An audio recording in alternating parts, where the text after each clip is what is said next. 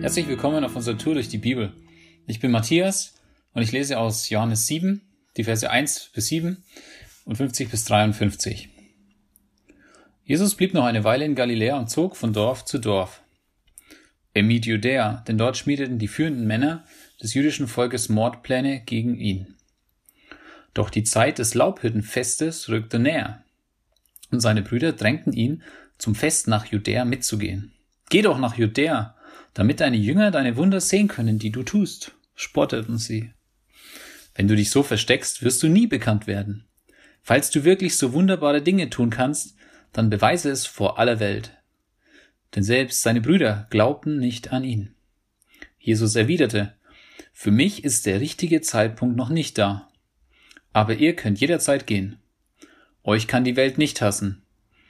Mich dagegen hasst sie, weil ich sage, dass ihre Taten böse sind. Und dann passiert ein bisschen was und am Ende sagt Nikodemus, der selbst Pharisäer war und Jesus einmal aufgesucht hatte, entspricht es etwa unserem Gesetz, einen Mann zu verurteilen, ehe man ihn angehört und erkannt hat, ob er schuldig ist? Sie erwiderten, stammst du etwa auch aus Galiläa? Forsche doch in der Schrift nach, dann wirst du es selbst sehen. Aus Galiläa kommt kein Prophet. Da trennten sie sich und jeder ging nach Hause.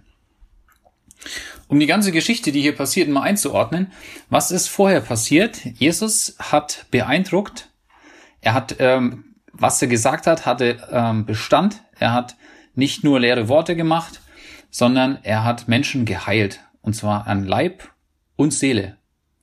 Er ist auf dem Wasser gelaufen und seine erste Aktion, ihr erinnert euch vielleicht, er hat Wasser zu Wein gemacht.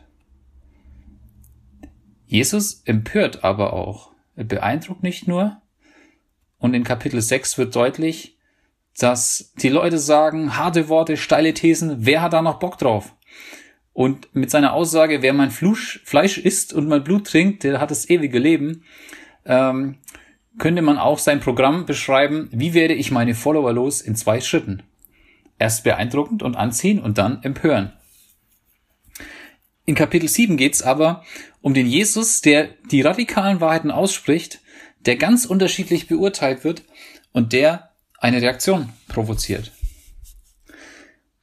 Die erste radikale Wahrheit ist, dass er sagt, mich hasst die Welt, weil ich sage, dass ihre Taten Böses sind.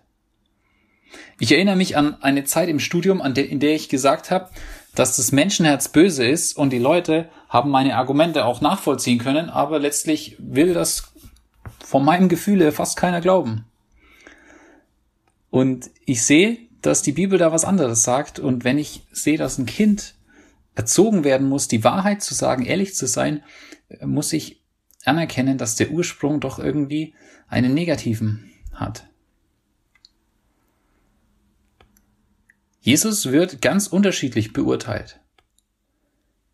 Die Leute, die ihn hier erleben, bezeichnen ihn einerseits als guten Mensch, andererseits als Betrüger. Die einen sagen, das ist Christus, wieder andere sagen, er ist dämonisch besessen.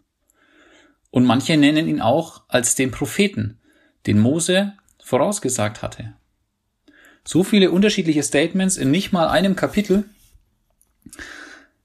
Jesus beurteilen? Kann ich das überhaupt? Und wie sieht denn mein Urteil aus? Jesus, der, der eine Reaktion provoziert.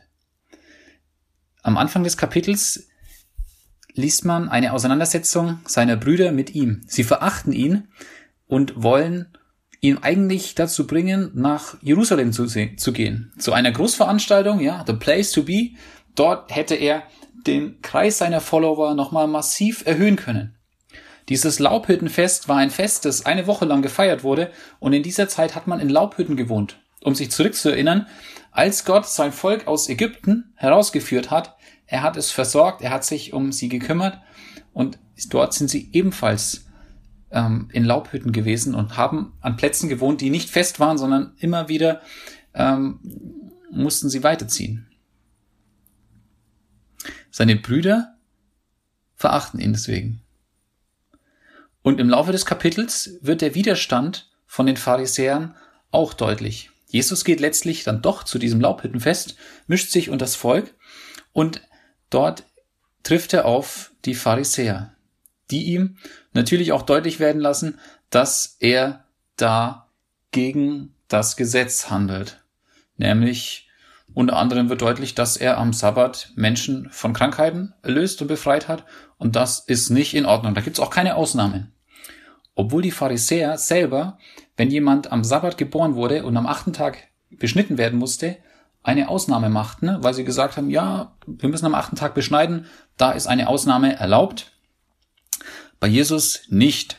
Und am Ende des Kapitels positioniert sich einer, Nikodemus, der Jesus anscheinend auch schon mal nachts aufgesucht hat, ein Kapitel, ein paar Kapitel früher. Und er sagt, hey, wir müssen doch jemanden ein ordentliches Gerichtsverfahren geben. Aber hier wird schon deutlich, hier geht es nicht darum, Jesus gerecht zu verurteilen, sondern hier geht es darum, jemanden loszuwerden, der stört.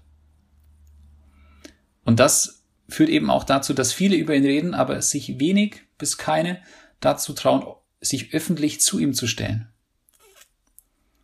Im nächsten Kapitel geht es dann weiter mit einer spannenden Geschichte, in der Jesus wieder vor die Wahl gestellt wird und wieder ganz provokant ähm, zu einer Entscheidung gezwungen wird.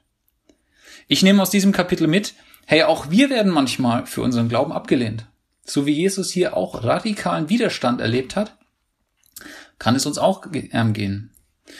Wie bei den Brüdern Jesu, das ist die zweite Sache, ist es manchmal so, dass es Zeit dauert, bis sie verstehen, worum es geht. Und so wird es auch manchmal Zeit brauchen, bis andere Menschen verstehen, worum es im Glauben an Jesus geht.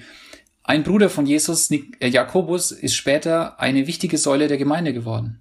Aber zu diesem Zeitpunkt war er noch weit davon entfernt. Und der dritte Punkt, Widerstand kann ein Signal für den richtigen Weg sein. Es kann ein Signal für den richtigen Weg sein. Jesus hat viel Widerstand erlebt, aber das war sein Weg. Und er hat nicht gescheut, auch diesen Widerstand auszuhalten. Vielleicht muss ich manchmal Widerstand erleben, weil ich mit Jesus auf dem richtigen Weg unterwegs bin. Heute ist ein guter Tag für einen guten Tag. Lass Gottes Wort in deinem Herzen praktisch werden und in deinem Leben.